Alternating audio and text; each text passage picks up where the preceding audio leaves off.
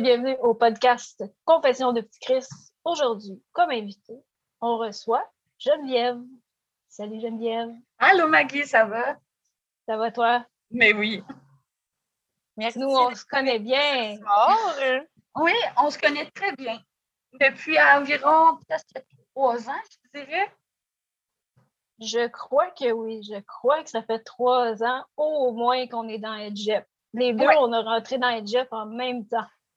Si C'est vrai, hein? Donc, euh, Geneviève, j'aimerais ça que tu te présentes un peu, que tu nous dises euh, où tu es aujourd'hui, euh, c'est quoi tes projets, en gros? dans le fond, je suis rendue une jeune femme très impliquée dans toutes les, choses qui touchent. Puis aussi, je fais partie du comité EdGep, comme on se connaît. Je fais partie aussi du panel tapage que je m'implique beaucoup dessus. Euh, il va y avoir un lancement très prochainement. Euh, je m'implique vraiment à plusieurs projets qui me tiennent à cœur. Euh, je suis retournée aux études. je suis devenue une femme épanouie, pleine de rêves. Super. Puis, dans le fond, ça a commencé comment ton histoire avec la DPJ? Ça ressemblait à quoi dans ta famille, la dynamique qu'il y avait entre toi et tes parents? C'était pas tout beau, tout rose. C'était comme mes parents, ils ne s'aimaient pas la face. Ils me frappaient, mes parents. Ils étaient violents avec moi, puis je me suis fait abuser sexuellement par mon père. Et ma mère, elle protégeait, tout ça, puis euh, disons que je leur parle plus, puis c'est à cause de ça que j'ai lâché contact avec eux. C'est pour ça que j'ai été placée avec Protection de ma jeunesse. Ça, de 10 à 18 ans, en fond, que j'ai été placée. Euh, j'ai fait plusieurs familles d'accueil. Puis pour vrai, mes parents, c'est comme je voulais les voir. Je les ai revus à, travers tout mon placement. Après la deuxième rencontre supervisée, j'avais pas envie de les voir. J'ai décidé de comme dire comme bye, comme je, m'en vais, mm. puis comme je veux pas les revoir. Est-ce qu'ils consommaient? Ma mère, oui, elle consommait de, de l'alcool, mon père aussi, puis mon père, il était schizophrène. OK. Puis ça a été quoi l'élément déclencheur qui a fait en sorte qu'il y a eu un signalement euh, pour toi avec la DPJ? Euh, c'est parce que ma mère s'est séparée de mon père il y a une année. Puis, dans le fond, elle sortait avec mon beau-père. Puis ma grand-mère était venue nous voir parce que j'ai un frère et une soeur. Euh, puis moi, puis ma grand-mère, mais la mère à ma mère, dans le fond, est venue nous voir. Puis on était enfermés dans la chambre. Y a une porte qui bat mais pas comme du même côté, tu sais, de l'autre côté extérieur. Elle, pouvait l'embarrer elle-même. Fait qu'elle nous laissait embarrer dans la chambre. Ma grand-mère a dit Hey, ils sont où les enfants? je veux les voir. Euh, ben, la maman a dit ben, Ils sont dans la chambre, ils sont embarrés dans la chambre. Ben, ma, grand-mère était comme ben voyons donc, tu ne peux pas faire ça à tes enfants. Puis là, ma grand-mère a dit débarre la porte parce que j'aimerais ça les voir. Je en ai deux. Elle rouvre la porte, ma, mère, tout à la déborde. Puis là, ma grand-mère, elle a porté plainte à la protection de la jeunesse. OK. Fait que dans le fond, ça a commencé avec ta grand-mère qui a décidé de porter plainte. Puis ça a été quoi euh, le premier milieu où tu as été euh, accueillie? Euh, famille une famille d'accueil spécifique avec mes grands-parents pendant deux ans de temps, jusqu'à 12 ans dans le fond. Puis après que ma grand-mère a commencé à être comme ma mère, puis mon grand-père aussi. Puis j'ai appris que mon grand-père, c'était pas mon vrai grand-père. Puis en tout cas, il s'est passé plein d'autres trucs à travers tout ça. Puis là, j'ai été placée en famille d'accueil après. OK. Y ont-tu, euh, y avait-tu besoin d'aide, tes grands-parents, pour être capable de, de répondre à tes besoins? Oui, parce que pour vrai, ma, ma grand-mère et mon grand-père, il avait besoin de. À dans le début, il y avait comme, je faisais la, semaine au complet, du lundi au vendredi. Puis à un moment donné, la protection de la jeunesse, ils ont demandé est-ce que madame, vous aviez besoin d'un répit comme pour la fin de semaine? Ma grand-mère avait accepté. Comme, le, comme la fin de semaine, le samedi, dimanche, je ne sais pas si tu comprends qu'est-ce que je veux dire. C'est comme je partais la fin de semaine, un, un répit. Le samedi, dimanche, je m'en allais dans une famille d'accueil. La semaine, j'ai commencé avec mes grands-parents. Mais ça ne l'aidait pas vraiment parce que ma grand-mère, il n'y avait pas juste moi, mon frère, puis ma soeur. Il y avait mes deux cousines aussi qui s'occupaient parce que ma, tante était en prison. OK. OK. Fait qu'elle avait beaucoup d'enfants à s'occuper, elle, pour euh, une grand-maman. Oui, cinq, petits-enfants à s'occuper. Fait que dans le fond, euh, ta travailleuse sociale, probablement qu'avec euh, la rencontre de tes grands-parents, ils ont décidé ensemble que c'était mieux que tu ailles dans un autre milieu. C'est ça? Oui, exactement, oui, que, que je sois placée dans. À un moment donné, ma grand-mère, ma grand-mère, elle a dérapé. Elle, était plus capable, elle a sorti ses gonds, puis tout ça, elle était comme elle me sacrait dessus, puis elle m'a vraiment traité. Elle, me frappait. Puis là, à un moment donné, elle, était, est sortie en bas dans le sol parce que ma chambre était en bas. J'avais ma chambre à moi toute seule. Elle est arrivée avec un couteau, puis elle a dit oh, Tu veux ma tabarnak j'ai eu peur en maudit, puis je sortie en courant par ma fenêtre de chambre. Puis je me rappelle, puis j'étais en bas comme de la galerie parce que c'était dans une maison. Puis je suis sortie en bas de la galerie, je me suis poussée, j'ai été appelée dans, dans, un, dans un dépanneur juste l'autre bord de la rue où que je restais. Puis je me rappelle comme c'était hier, c'est que je traversais, j'ai appelé, puis j'ai appelé comme la police. Puis là, la police m'a dit Est-ce qu'il y a d'autres personnes Je suis comme Oui, il y a mes deux cousines, puis il y a mon frère et ma soeur. qui nous ont sortis immédiatement. OK. Puis là, tu as été transféré où? Dans une famille d'accueil encore à Repentigny. C'était-tu la même famille d'accueil chez qui tu allais faire les répits la fin de semaine ou c'était complètement là, un autre milieu? C'était complètement une nouvelle famille, complètement, pour répondre à ta question. En fait, c'était complètement comme pas comme la même famille de euh, comme famille d'accueil de répit, mais c'était comme un autre famille d'accueil vraiment avec plusieurs enfants, puis avec plusieurs mondes. Puis la famille d'accueil était grande, là, puis c'était immense, là, la maison aussi. Là, je m'en rappelle comme c'était hier. C'était elle était belle, la maison. Là. je l'aimais beaucoup, cette maison-là, qui avait une piscine, tout ça. Comment ça s'est passé avec euh, euh, les personnes de la famille d'accueil quand tu es arrivée? Ça s'est bien passé, mais sauf que je, suis repartie parce qu'à cause qu'il fallait que je repasse à la cour parce que ma grand-mère avait perdu la guerre. Fait qu'il fallait que je repasse à la cour. Puis là, la cour m'a déplacée de famille d'accueil. Fait que j'ai été obligée de changé de famille d'accueil. Là, je suis allée à Terrebonne, dans une autre famille d'accueil. J'ai fait des va-et-vient un peu partout, puis les familles d'accueil, mais je me suis fait abuser sexuellement dans une famille d'accueil. C'est que je, vais toujours m'en rappeler que pour vrai, c'est difficile d'en parler parce que j'ai tout le temps comme mon passé puis tout ça derrière moi. Mais je me dis que je suis faite forte puis je vais arriver à, à changer les, comme, comment je pense ça, comme, pas comme faire un deuil de mon passé, mais d'apprendre à vivre avec.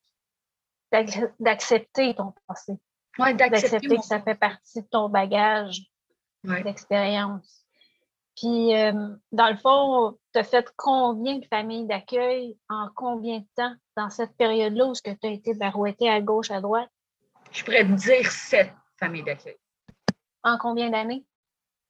Attends un peu en quatre ans environ. Cette famille d'accueil en quatre ans, c'est énorme. C'est quasiment deux familles d'accueil par année. Oui, exactement. Fait que, oui. fait que dans le fond, tu restais à peu près six mois puis tu changeais de milieu. Exactement, puis il ne m'avertissait pas à mon transfert. Il ne te préparait pas non plus à. Il ne te faisait pas visiter la nouvelle place. Il t'annonçait ça. Comment, euh, comment ça se passait, tes transitions, tes transferts? Ben, en fait, c'est comme, comme je vais vous expliquer comme, comment c'est passé à ma première famille d'accueil parce que ma, grand-mère, je ne la calcule pas comme une famille d'accueil. Mais ma, ils m'ont dit, ben, dans le fond, quand je suis passée à la coach, j'ai changé de famille d'accueil. Mais après ça, j'ai changé encore de famille d'accueil. Écoutez bien ça. C'est comme, c'est comme, ils m'ont même pas averti. Ils m'ont dit, Geneviève, prépare-toi, on s'en va changer de famille d'accueil. Let's go. OK, mais mes choses sont même pas prêtes. Puis pourquoi vous ne m'aviez pas préparé? Mais tu es un problème votant pour ça qu'on veut que tu partes. OK, mais pourquoi vous ne m'aviez pas averti à mon transfert? Puis tout ça, parce que j'aurais aimé me préparer, parce que je m'avais attachée aux, femmes là-bas, parce que je m'accordais super bien avec une fille de mon âge. Elle avait, elle avait la même âge que moi, puis je me rappelle, c'était vraiment une femme vraiment gentille, puis c'était le fun. Mais euh, les explications qu'il te donnait pour ton changement de famille d'accueil, c'était que tu étais un problème Exactement. Est-ce que c'est un problème? comprends? Oui. Il me disait que j'étais un problème. Ça manque énormément de tact, de diplomatie à mes yeux, parce que Puis même jamais mon frère, c'est le problème, c'est son comportement. Ben, c'est exactement ça. Puis j'ai dit, c'est pas mon problème. Puis à un moment donné, à cause que je me, je me, j'ai, dit à haute voix, c'est pas mon problème, c'est votre problème parce que vous m'avertissez pas. Puis il m'a regardé comme, ben voyons donc, Geneviève, t'as pas d'affaire à nous parler de même. Mais vous, vous aviez pas d'affaire à me parler de même. Puis j'étais un petit risque quand j'étais jeune. Je pourrais te dire, là, je laissais pas, je me laissais pas marcher ses pieds. Puis quand vous m'aviez connue, oui, j'étais une femme timide, puis tout ça. Mais quand vous aviez appris à me connaître, j'ai sorti la, je me suis sorti moi-même la vraie Geneviève de moi. Puis pour vrai, là, c'est comme c'est à eux de m'avertir, c'est pas à moi de, de comme les, les réfléchir dans leur tête. Puis, tu sais, quelque part aussi, euh, mais on peut clairement affirmer que tu as été élevé dans un environnement très, très, très euh, menaçant, très hostile. Fait que c'est normal, en quelque part, que tu aies développé une manière de t'adapter à ce contexte-là qui était de peut-être plus t'affirmer, mais qui ne cadrait pas, qui ne fitait pas ailleurs nécessairement. C'est c'est exactement ça. C'est comme, excuse-moi de te couper la parole, mais c'est comme, avec, oui, j'étais une petite crise, mais j'ai développé ce caractère-là parce que j'ai gardé tellement de choses pour moi qu'à un moment donné, ça allait exploser ma colère. Parce que tu accumulais les choses qui étaient difficiles, puis tu n'avais peut-être pas d'exutoire de- de- d'endroits où t'exprimer ou des gens pour t'écouter, pour t'aider aussi à, à comprendre ce que tu vivais, tu sais, puis ça s'est développé en, en comportement euh, dit problématique, j'imagine, de ce que je comprends. C'est exactement ça. Puis moi, pour rebondir, qu'est-ce que tu dis, euh, Jess, dans le fond, en fait, moi, c'est comme, j'avais pas, il y a, y a- y a aucune, moi, je demandais d'avoir des, comme un suivi psychologique, puis que vraiment comme pour me confier, pour que, parler de ma rage que j'avais à l'intérieur, puis de m'ouvrir. Mais il n'y avait pas d'espace pour me confier, puis c'est comme, j'avais pas de moyens pour m'exprimer. Fait que je le sortais devant une co- la colère, devant la famille d'accueil. Qu'à un moment donné, qu'il y en avait trop, il y en avait trop, là. Fait que j'explosais. aussi, euh, je me souviens, dans, je pense, un des premiers comités qu'on s'est croisés, tu m'as mentionné avoir des problèmes de santé. C'était quoi exactement les problèmes que tu avais? En fait, je suis née avec une malformation cardiaque à la naissance. Euh, c'est une cardiomyopathie hypertrophique bilatérale sous-ventriculaire sous-aortique. Qu'est-ce que ça mange en hiver? C'est, dans le fond, c'est, que le cœur est trop gros, il est plus gros que la normale. C'est une malformation. Dans le fond, mon cœur, il bat. C'est comme, c'est un souffle au cœur au final, mais mon cœur, il est plus gros. Fait qu'il peut élargir, élargir, fait qu'il peut prendre plus d'espace. Fait que moi, j'avais comme des conditions médicales qu'il fallait que je sois vue par un cardiologue, il fallait que je fasse des prises de sang à chaque trois à six mois. Tout dépend comment que ça se passait, les échographies cardiaques. Si, exemple, l'échographie voyait, comme la cardiologue voyait qu'il y avait quoi qui dans l'échographie cardiaque, elle me disait, OK, là, il faut que tu fasses des prises de sang, il faut que tu fasses euh, d'autres tests, un, un- tapis roulant d'effort. Ça, je vais m'en rappeler toute ma vie, comment que je t'ai soufflé quand je sors de là. J'en fais encore, puis je pourrais dire que c'est quelque chose pour vrai. Euh, puis c'est comme ça, j'étais obligée de le faire. Un holter aussi, comme un holter, c'est une machine pendant 24 heures que je garde sur moi, puis qui enregistre mes battements cardiaques. Puis euh, c'est ça, puis je suis asthmatique aussi. J'ai- j'avais- j'ai beaucoup, j'ai un, j'ai un gros problème de santé. C'est ça. Fait que, tu sais, à la base, là, euh, oui, il y avait des problèmes dans ta famille, cet environnement-là était hostile, mais en plus, tes conditions de santé étaient très stressantes. Fait que t'as pas été, ils t'ont pas donné de l'aide pour être capable de t'adapter à tous ces changements-là. Non, aucun. Rien du tout. Puis au niveau moi- des- Vas-y, Jess. Puis au, au niveau des, suivis, est-ce que euh, quand tu étais en famille d'accueil, est-ce qu'ils faisaient les suivis médicaux euh, qui étaient nécessaires? Est-ce qu'il y avait des gens qui s'occupaient euh, de, faire ça avec toi? Non, j'y allais tout seul parce qu'à partir de 14 ans, j'avais le droit d'y aller seule. Mais avant ça, il venait avec moi. À partir de 14 ans, à cause que j'étais rendue comme à y aller tout seul, mais ben, je me déplaçais en autobus. J'allais tout seul à mes rendez-vous médicaux. Puis, euh, à un moment donné, je me souviens, j'avais oublié de prendre mes médicaments un matin. Puis, j'en prenais six médications pour mon cœur. Puis, je les avais oubliés. Puis, ma famille d'accueil, ils n'ont rien dit. Puis, j'avais mal filé. Puis, à un moment donné, j'ai appelé comme à la maison, à la famille d'accueil, dans le fond. J'ai dit Est-ce que j'ai pris mes médicaments parce que je me sens bizarre Elle dit Oui, oui, t'es là, puis il n'y a pas de problème. Mais moi, quand j'arrive de l'école, je m'en vais voir dans mon pilulier parce que je m'avais fait un pilulier de tous les médicaments dedans pour jamais oublier mes médicaments. Mais là, j'étais tellement stressée et anxieuse que je me suis dit, j'ai complètement oublié ça. Fait que là, j'ai fait, là, je rentre de l'école, là, je vois matin. J'ai pris aucune médication. Puis moi, j'ai appelé à ma famille d'accueil, j'ai demandé, j'ai dit, est-ce que je les ai pris? Elle me dit oui. J'ai resté toute la journée à mal filer, puis sinon, j'ai arrêté les chercher je serais comme aller les prendre, je veux pas, parce que j'habitais à côté de l'école, puis que j'habitais pas loin. je pouvais le faire à pied sans problème. Mais je me rappelle de toute ma vie de ce moment-là.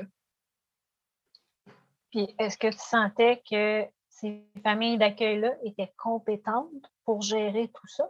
Non. Pour être honnête, ils n'étaient pas compétentes. C'est comme, par exemple, je revenais de mon, rendez-vous médical, puis je leur disais ah, j'ai des prises de sang il faudrait que vous soyez là parce qu'à cause que j'ai besoin de vous, j'ai besoin d'une présence, j'ai peur des aiguilles. Ils m'ont dit, oh là, là, Geneviève, tu viens dessus, ben voyons donc, t'es rendu à 14 ans, t'as besoin de te faire tenir la main comme un petit bébé.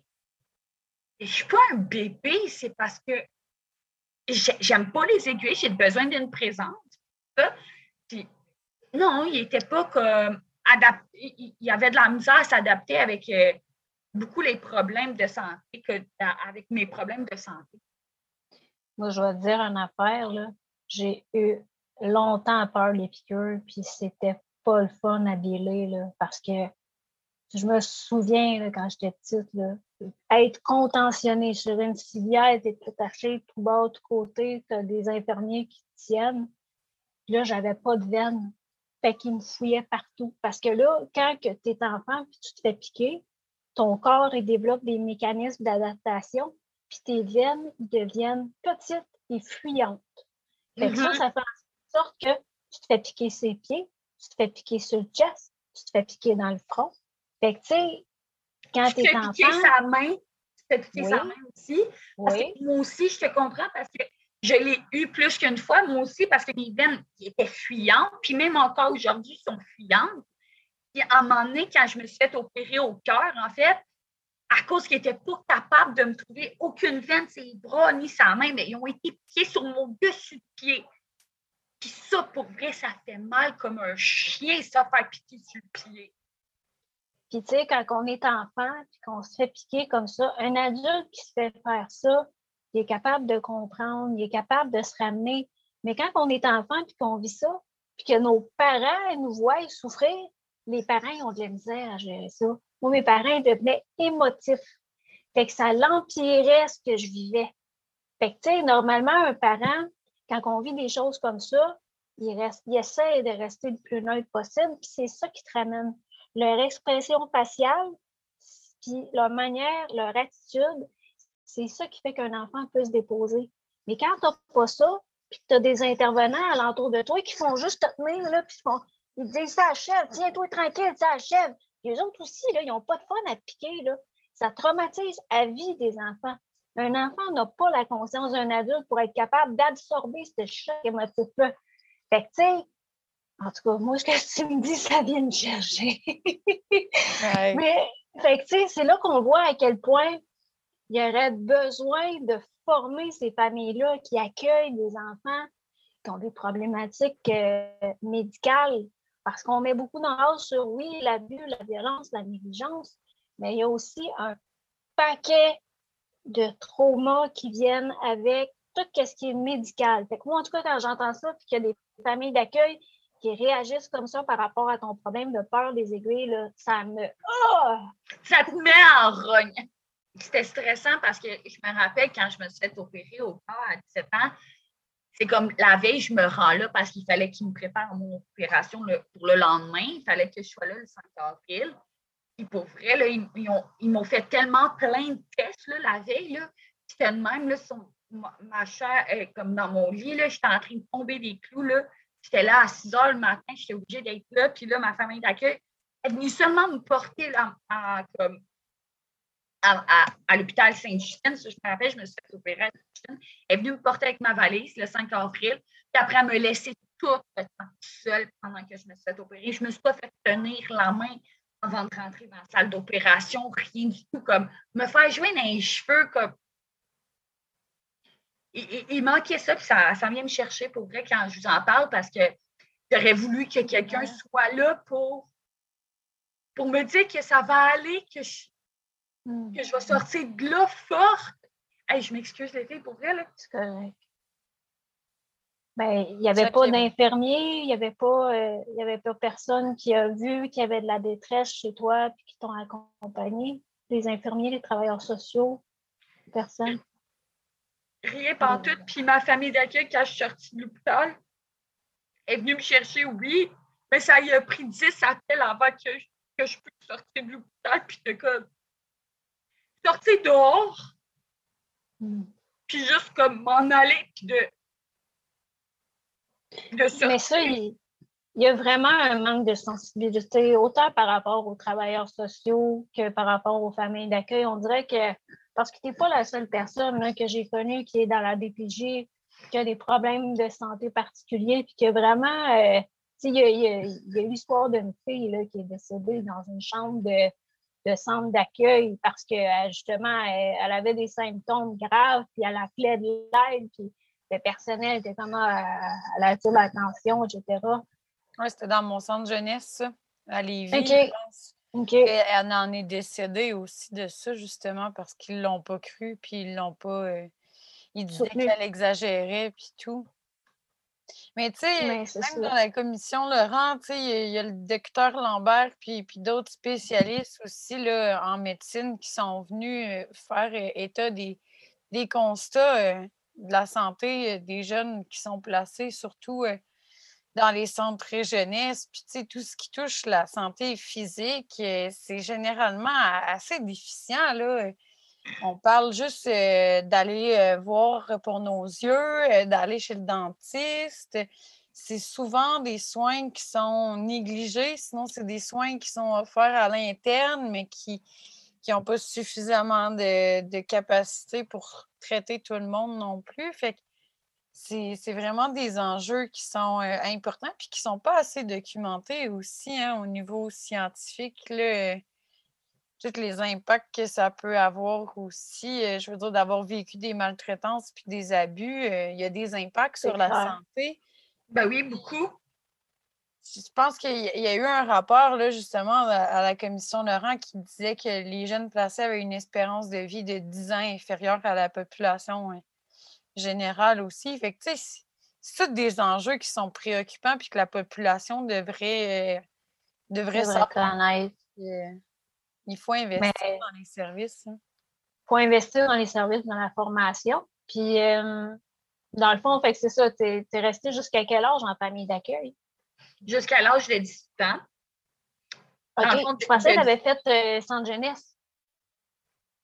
Les centres jeunesse, j'ai fait les foyers de groupe aussi. J'en ai fait un foyer de groupe. OK. à Longueuil. À Longueuil, que j'ai fait le foyer de groupe. Euh, j'ai aimé plus mon expérience en foyer de groupe qu'en famille d'accueil. En foyer de groupe, ils sont vraiment centrés sur toi, comme ils sont là, puis sont comme plus en. je sont plus ancrés dans ton, ton, ton vécu, puis ils sont là à ton écoute, ils prennent des rencontres individuelles avec toi quand tu en as besoin. Si tu ici à Longueuil, j'habite pas loin, puis j'ai et je vais aller les revoir bientôt parce que j'ai eu un bon lien avec eux. Puis c'était un, bon foyer de groupe pour vrai. Puis après, j'ai fait une dernière famille d'accueil. J'ai été transférée comme de mon foyer de groupe à une dernière famille d'accueil. Puis là, la dernière famille d'accueil que j'ai faite, c'est eux qui m'ont mis à la porte OK. Parce que c'est ça, j'ai l'impression aussi que les milieux, comme moi, j'avais été dans une ressource interne, mais j'ai l'impression que d'avoir euh, des intervenants qui ont un background académique dans le sujet de tout ce qui est trouble d'adaptation, psychoéducation, travail social, etc. J'ai l'impression que aussi de, côtoyer comme plusieurs jeunes avec plusieurs problématiques, probablement ça l'ouvre l'esprit un peu, ça l'ouvre les œillères de, au lieu de faire un modèle, une manière d'intervenir qui va fitter pour tout le monde, quand tu côtoies autant de jeunes, c'est là que tu te rends compte à quel point les profils sont diversifiés, puis à quel point il faut que tu t'adaptes à chaque jeune. C'est vrai, qu'est-ce que tu dis? Il faut, il faut vraiment il faut s'adapter. Euh, dans le fond, qu'est-ce qui manque dans, dans, les comme les gens qui travaillent avec la protection de la jeunesse, il manque de formation, comment aller vers l'intérêt de l'enfant pour d'en prendre en considération. Ben, de s'intéresser à ses forces, à ses mm-hmm. intérêts, puis à ses désirs, ses rêves, qu'est-ce qu'il veut faire aussi, je pense. Oui, comme moi, que je voulais faire des rêves, d'accomplir des choses, mais ils ne m'ont pas écouté là-dessus, puis comme, il me rabaissait, puis il me disait Ah, mais non, Geneviève, c'est trop pensé loin. C'est ça, parce que moi, j'ai un cours d'apprentissage à l'école. Qui, pour vrai, c'est comme il, me rabaissait parce que j'avais juste j'avais un trouble d'apprentissage. Il me disait Oh non, tu n'y arriveras pas loin dans la vie là, avec ça. Là. As trop un gros background, tu n'y arriveras pas. Mais voyons, qu'est-ce que vous en sachiez, vous, vous saviez que je ne vais pas me rendre loin? Comment ça va justement à l'école? Comment que ça s'est passé pour toi, ton processus académique? Mais pour vrai, quand exemple, ben, je, vais t'expliquer en gros comment que ça s'est passé, comment que ça s'est déroulé. En fait, euh, à 18 ans, j'ai entamé la rue, en fait. Et deux ans après, j'ai décidé d'aller finir mon secondaire et 5. Vraiment. Puis j'ai réussi à le faire. Puis je me suis fait confiance, j'ai fait, ben, je vais aller le faire, mon secondaire 4 et 5. Puis j'étais fière. Oui, j'avais un repas scolaire, mais sauf que j'ai enfin réussi mon objectif d'avoir mon secondaire 4 et 5. C'était-tu un TDA? Le problème d'apprentissage que tu avais, c'était quoi? Oui, ben, j'avais un TDA, mais j'avais un, un, H aussi parce que j'ai l'hyperactivité aussi. OK. Puis, y avait-tu d'autres difficultés qui ont été euh, diagnostiquées pour toi? Exemple, des fois, on entend la. la J'ai la dysphasie sévère. J'avais de la misère à comprendre des choses comme encore aujourd'hui, j'ai de la misère à comprendre, mais je commence à comprendre mieux les choses un peu plus complexes. Je commence à, apprendre beaucoup de choses. mais sauf que je ne suis pas gênée de dire que j'ai une dysphasie sévère, qui, pour vrai, je n'ai pas honte de tout ça c'est quoi l'environnement ou les moyens qui t'ont le plus aidé pendant que tu étais à l'école? J'en vois même pas. Ah, ben moi, l'école ne m'aidait pas partout, mais moi, je m'aidais moi-même parce que j'aimais beaucoup l'école. J'adore les études. Puis je me suis focusée avec qu'est-ce que je me disais dans ma tête comme Hey, je vais réussir. Ils ne veulent pas m'encourager, mais moi, je m'encourageais moi-même. C'était ça mes moyens. Je m'encourageais moi-même. Puis qu'est-ce qui faisait à l'école aux adultes? Que ça fonctionnait? Qu'est-ce qui mm. faisait là-bas que ça fonctionnait plus? Parce que j'étais stable. J'avais mon milieu de vie comme qui était stable. J'étais sortie de la rue. J'avais appris à grandir. Puis pris le temps de, comme, de me sortir de la rue, de comme, hey, j'ai mon appart. là, c'est le temps à un autre défi. Là. Let's go, secrète. Fait que j'étais comme, OK, puis là, après, j'allais dormir chez nous, puis aller étudier le lendemain. J'étais fière de moi parce que je, savais que j'avais une place, je pouvais manger, j'étais au chaud, j'étais pas jugée en tant que telle. Puis c'est comme, j'étais bien.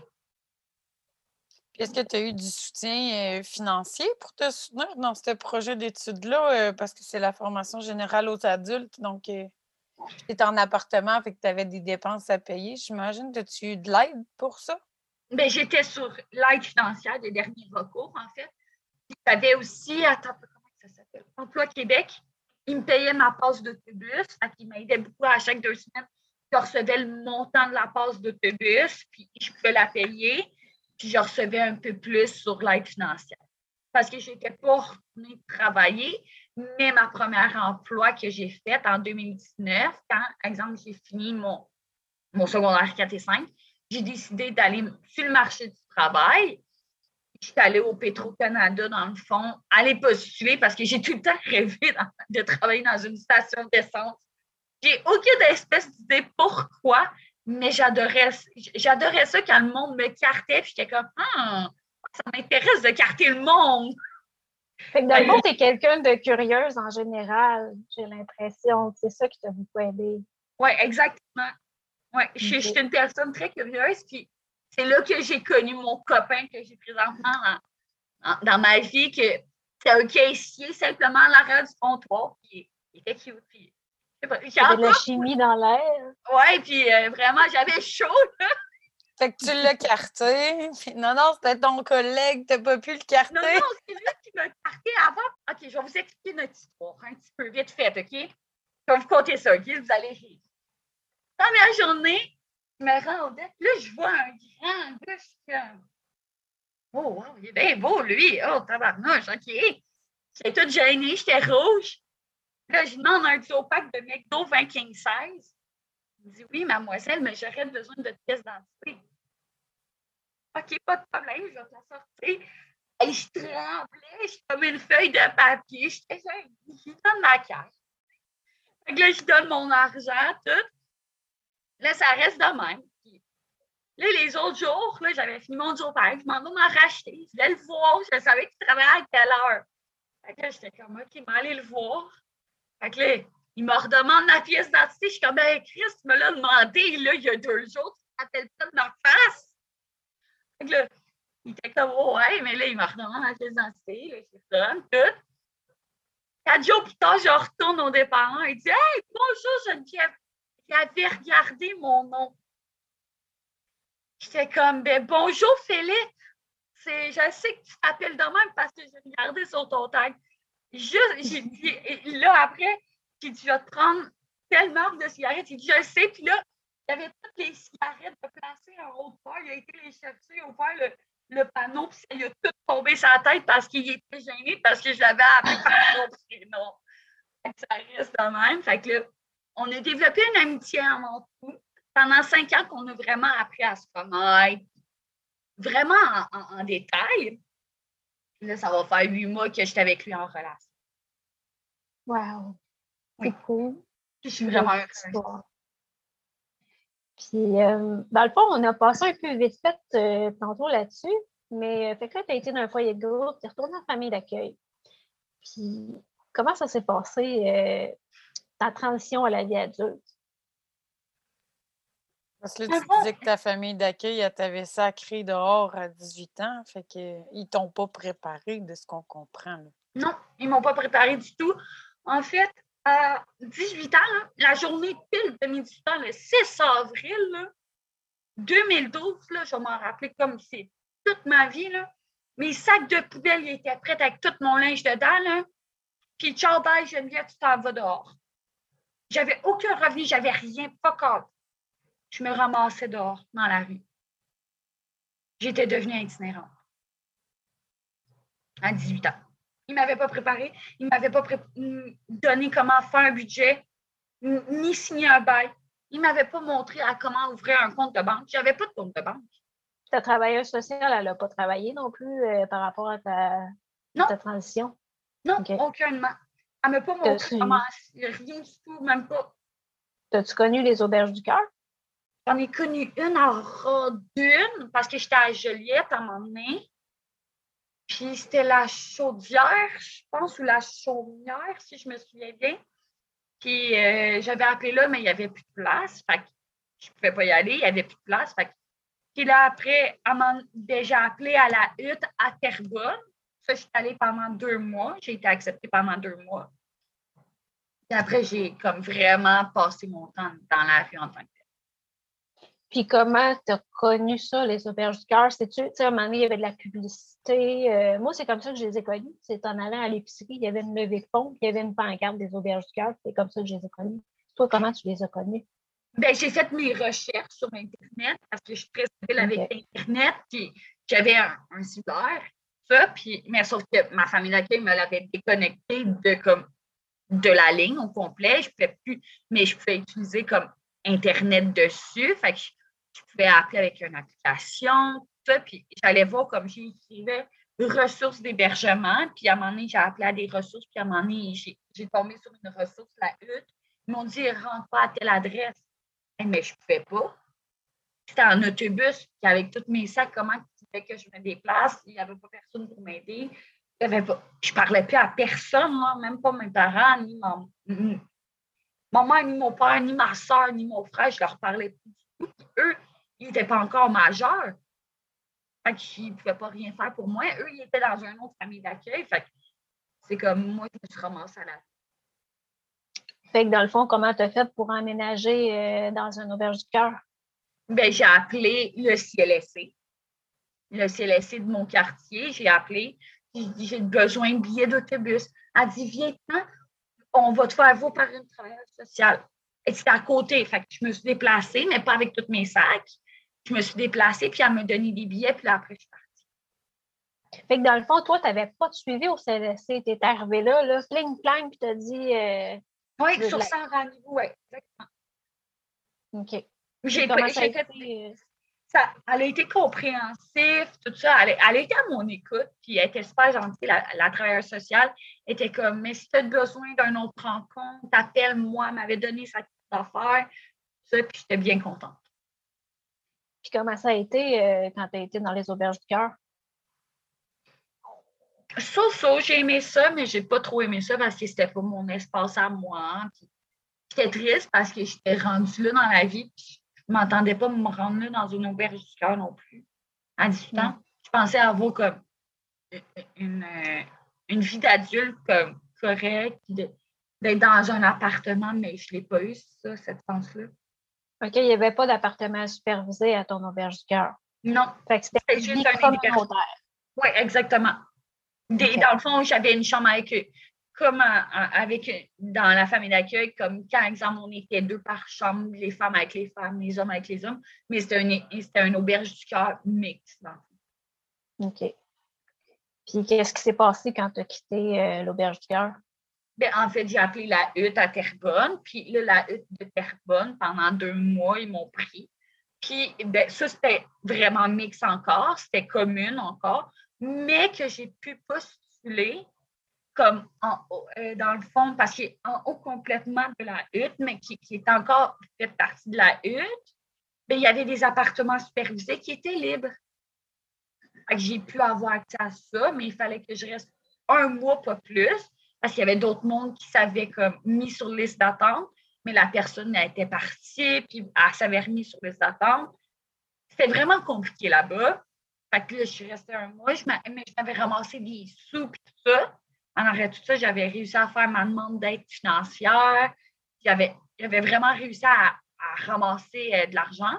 Je suis partie à Montréal. Euh, fait preuve de, beaucoup de débrouillardise aussi pour te retrouver dans tout ce réseau-là, puis d'avoir à faire aussi toutes les démarches. Je veux dire, juste euh, ceux qui n'en ont jamais fait, je vous mets au défi d'aller faire une demande d'aide sociale, euh, c'est assez complexe à faire.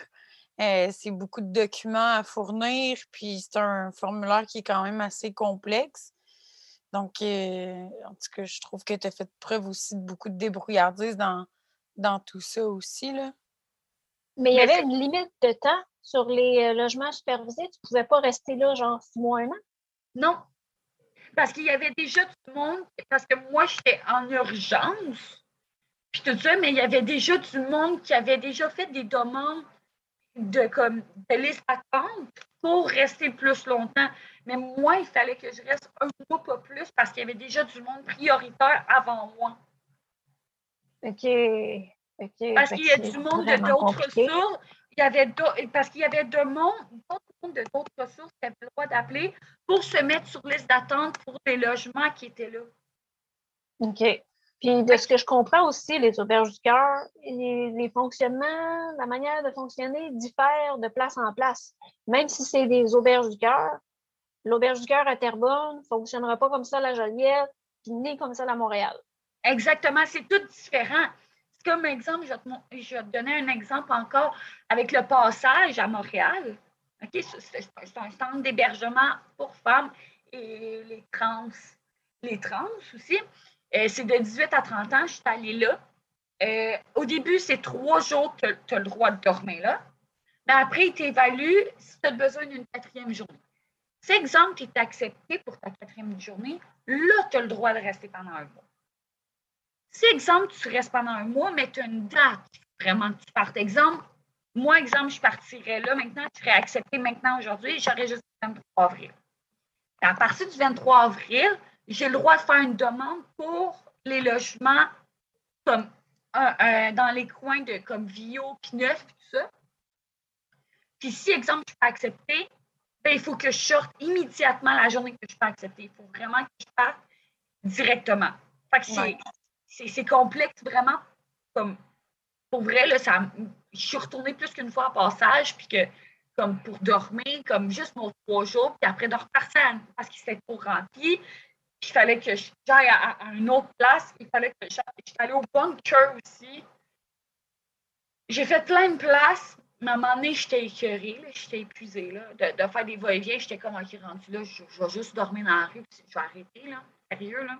Mais aussi, tu sais, dans ces ressources-là, tu as souvent justement le délai de 30 jours maximum pour rester.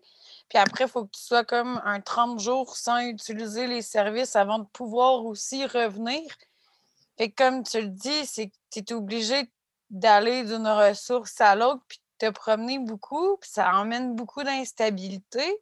Puis, ben, c'est aussi épuisant, comme tu l'as dit, il faut que tu emmènes aussi tes, sacs, tes bagages, toutes tes affaires. C'est vraiment pas quelque chose de reposant quand que tu as besoin justement de te reposer pour te remettre sur pied pour mieux rebondir après. Tu sais, c'est pas. Euh c'est exactement ça. Puis, c'est comme, je vais vous envoyer une photo, là. J'ai retrouvé ça, c'est une, une fille que j'étais dans la rue avec elle. Elle a retrouvé une photo de moi quand j'étais dans la rue. J'étais tellement fatiguée sur les photos. Puis pour vrai, le cas m'a montré ça, j'étais comme Aïe, j'ai tombé changé, mais c'est un gros parcours que j'ai accompli, que j'ai grandi à travers ce parcours-là. Juste ça, c'est moi qui, exemple, j'étais dans la rue. Puis pour vrai, c'est une de mes amies qui me l'a qui, qui s'est sortie de la rue, elle aussi, qui a me renvoyé ça, puis elle a retrouvé ça comme hier, puis elle m'a envoyé ça, j'étais comme, my God, je ne me rappelais plus de cette photo-là. Parce que c'est. Mais maintenant, je regarde cette photo-là, je la vois, cette Geneviève-là. Mais sauf que je vois la Geneviève que, je, parle présentement, elle est fière de elle. Elle est fière d'être rendue qui est rendue maintenant. Il faut dire aussi que, comme tu, nous le disais tout à l'heure, tu as vécu une opération au cœur à l'âge de 17 ans. Après avoir aussi tout ton, ton background qu'on a expliqué euh, avant. Donc, 17 ans, une opération au cœur, puis moins d'un an après, tu te ramasses comme ça euh, à la rue. C'est pas évident, je veux dire. Euh. C'est pas évident, puis ce que je vais dire, ça va être peut-être cru, là, mais ça reflète une cruauté humaine incroyable. Quand on a des problèmes de santé, là, je l'ai vécu personnellement à multiples reprises, on est considéré comme un fardeau, autant par les professionnels que par les intervenants, que par la famille. Puis, tu sais, moi, je considère que je ne sais pas comment qui, quel type d'amour, mais je considère que j'ai eu de l'amour quand même de mes parents, même si c'est comme de l'amour euh, bizarre et dysfonctionnel. Mais tu sais, comme ma voisine à côté de chez moi, elle aussi était dans la DPJ, puis elle aussi, elle avait des gros, gros, gros problèmes de santé, puis euh, elle, elle ne vivait pas avec sa famille biologique, puis elle aussi, elle avait l'air de, de, vivre des choses vraiment, vraiment pas faciles, puis c'est ça, j'ai l'impression que des fois, ce qu'on porte comme bagage de choses à gérer au quotidien, c'est tellement difficile pour les gens qui s'occupent de nous que on est tellement un fardeau que c'est ils sont libérés, eux autres, quand, quand la majorité, quand la date d'expiration du, contrat arrive. Puis je trouve ça tellement. Euh, ça vient révéler quelque chose de très laid de beaucoup d'êtres humains. Parce que, tu sais, je veux dire, pour avoir un parcours comme ça. C'est horrible. c'est ça. On ne peut pas être insensible à, ça. Puis, puis, en tout cas, regarde, ça fait partie de mes bobos de misanthropie qui refont surface avec euh, ce qui se passe en ce moment. Je trouve ça incroyable aussi à quel point que le fonctionnement des auberges du cœur est tellement différent de place en place. Moi, personnellement, j'ai fait l'auberge du cœur Argent, puis l'auberge du cœur L'Escalier. Puis c'était tellement plus stable comme milieu.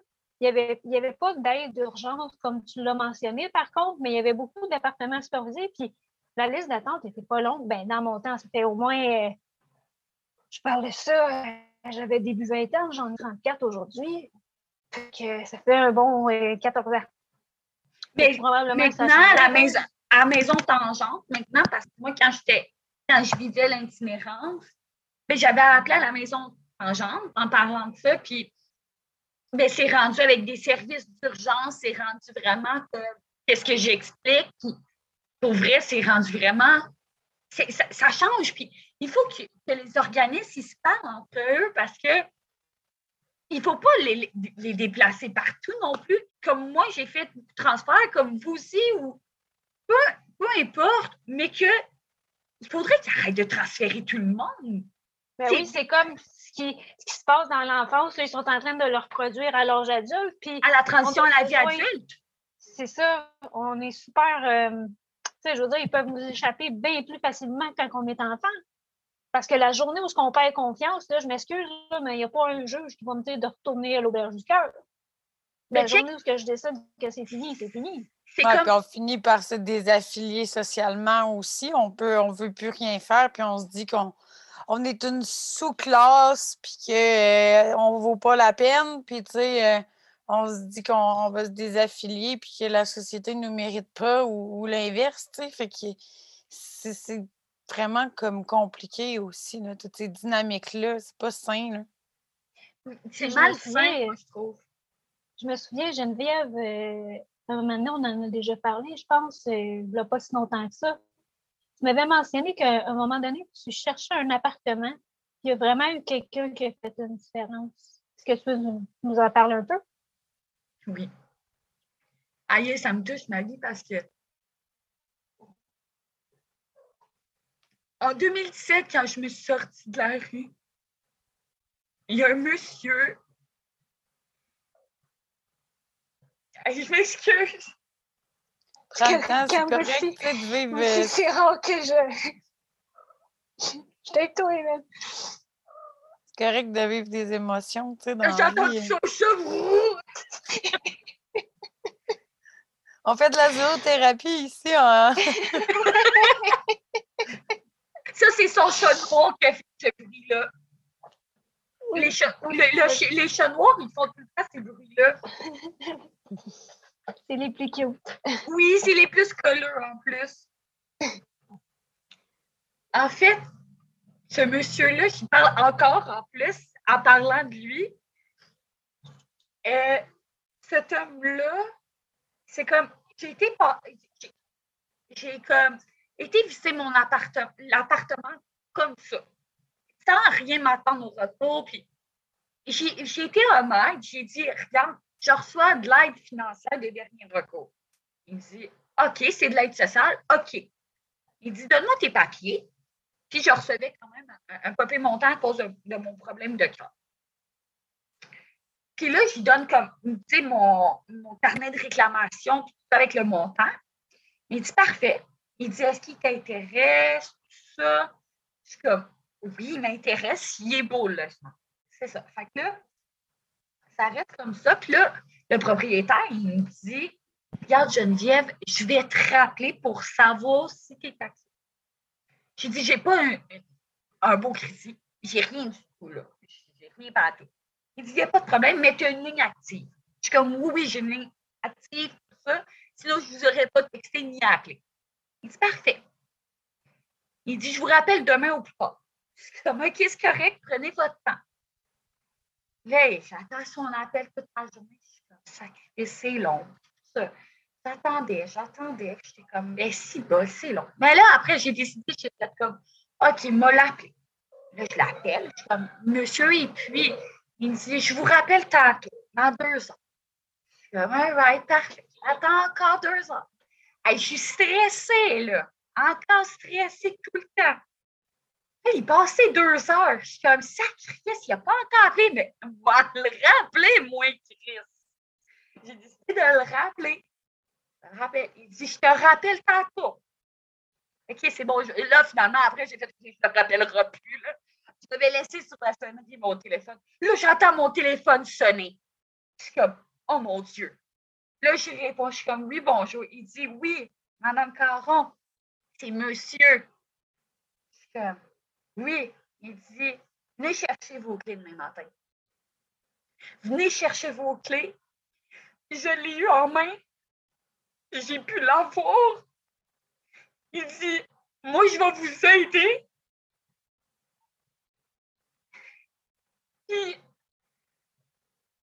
Il m'a tellement aidé, ce petit monsieur-là. Puis quand il est parti, ce monsieur-là, quand je suis partie de là, j'ai tellement fait un gros ce monsieur-là parce que c'était comme un père pour moi.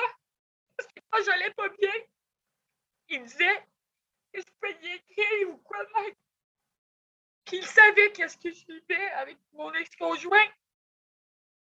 Il me disait tout le temps, il ça va pas, appelle-moi. Il était là, ce monsieur-là, pour moi.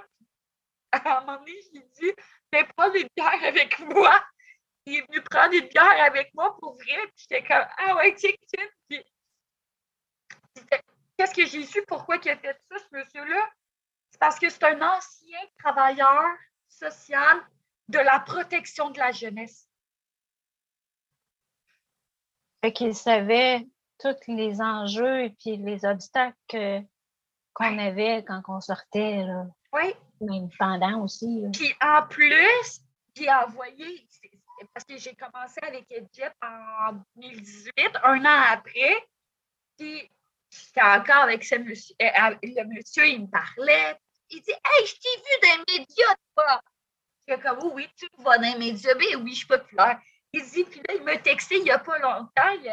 Il comme au mois de mai, par exemple, je pensais à LCN direct quand je parlais de mon parcours. Il dit Hey, bravo! Et j'étais comme merci. Il dit Let's go parce que je vous encourage sur toutes les plateformes, vous autres. Qui t'a donné ta chance, puis qui t'a permis de te sortir de la rue. Oui. Vraiment, là. De, en plus, quand j'ai quitté ce logement-là, j'ai demandé juste poliment j'ai dit Est-ce que vous pourriez me faire une lettre de référence? Il dit Oui, bien sûr. Puis je l'ai tout le temps, ma lettre de référence. Puis c'est comme c'est exceptionnel. Il me laissé ma chance de prouver ma bonne foi. C'est vraiment, vraiment incroyable comme, comme opportunité, ce qu'il t'a donné. Puis je pense même de la manière que tu en parlais, vous êtes encore en contact? Oui. Vous parlez encore? Oui, j'ai son numéro de téléphone, tout, il me texte, tout ça. Il me demande comment je vais, ou que je suis rendue dans la vie, puis, euh, tu sais, puis il est très fier de moi, puis il dit Let's go, lâche je savais qu'il était fait fort. Puis il, s'est fait opérer au cœur, lui, cette année, puis tout ça, parce qu'il y a eu quelque chose au cœur. Il dit Est-ce que c'est normal que des fois, il me texte, il dit Est-ce que c'est normal que j'aille une petite douleur au cœur? Puis c'est cute parce qu'il aime voir, puis je suis plus jeune que lui. Il dit Je suis un vieux, puis je, je texte une jeune qui a un problème Comme vous n'êtes pas si vieux que ça, là. Il dit Je vais être grand-père, là, bientôt, on va devenir tout blanc de partout, comme là. Il ne faut pas exagérer. je vais m'en rappeler toute ma vie de ce monsieur-là. Il est, il, est, dans mon cœur pour toujours. Il y avait des bonnes valeurs aussi, ce monsieur-là. Il n'était pas là pour avoir un logement juste pour faire de l'argent, tu sais, comme certains propriétaires qui n'entretiennent pas leur logement, exemple, puis qui font ça juste pour, pour l'argent. Tu sais, tu voyais qu'il y avait des bonnes valeurs, puis qui. C'est ça, comme on a dit, il t'a donné ta chance, puis il a cru en toi, puis Exactement. il avait raison. En plus, il, en plus, ce propriétaire-là, parce que c'était un point demi, puis c'était pas censé d'être comme meublé ou quoi de même, d'avoir les électrodes inclus. Puis il m'a tellement fait un beau cadeau. Il a ouvert sa porte de garage. Il était ici, Geneviève. Il dehors. Pourquoi je sortirais dehors? Je ne le connaissais pas à peine, puis j'étais timide, puis Je ne savais pas comment me prendre, OK? Je sais comment, je vais sortir dehors. Il rouvre sa porte de garage. Il dit, ça, c'est à toi, ça, c'est à toi. Il est inclus dans ton loyer. J'étais comme, non, non, vous êtes sérieux? Il dit, oui, c'est à vous. Il dit, c'est à vous, je vous l'ai inclus dans le loyer. Pas de besoin de donner plus. C'est comme, aïe, il dit, mais branchez-les pas de suite, parce que là, il est fret, là. Je suis comme, inquiétez-vous pas. Il dit, faites-vous livrer de la pizza pour asseoir, là. Puis, monsieur-là, je vais. C'est exceptionnel que tu viennes sur ce sujet-là, Maggie, parce que sérieux, là. Mais je savais que ce serait important d'en parler en quelque part, tu sais. Puis, euh, dans le fond, je voulais savoir, on a parlé de ses valeurs à lui, mais tes valeurs à toi, c'est quoi les valeurs qui t'ont le plus aidé dans tout ce qui s'est passé par rapport à la DPJ quand tu es sorti? Le respect, la résilience que j'ai appris à avoir, c'est de, de rester forte en arrêt tout ça, à, partir de tout mon parcours, de ce que j'ai vécu, puis de ne jamais abandonner à un simple échec parce qu'on peut tout s'en sortir plus fort. Puis, tu sais, quelque part, il y en a qui pensent que la force, c'est d'avoir des gros bras puis de mener du train.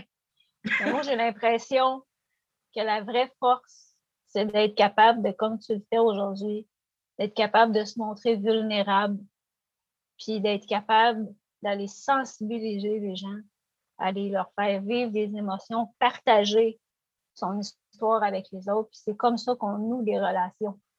Oui, exactement. Le côté-là de la force est très, très, très oublié socialement parlant. C'est tout l'aspect de l'intelligence émotionnelle aussi que tu nommes, Maggie, tu sais, c'est de toucher les mm-hmm. gens, à utiliser son cœur puis sa tête aussi pour, euh, pour faire quelque chose de bien, oui, c'est ça, puis de se dévoiler. Euh, mm. Mais si, euh, si je te donnais une lampe magique, comme dans Aladdin, puis que tu avais euh, trois souhaits, qu'est-ce que tu voudrais changer, toi? La pauvreté. La pauvreté ou comment les gens répondent à la pauvreté? Les deux en même temps. Parce que, ben, aider plus les gens comme aider les jeunes, les accompagner, puis aussi d'arrêter d'avoir des préjugés envers les, les itinérants très aussi pour ça auprès de la coalition Jeune Plus. Euh, d'ailleurs, tu as fait un super.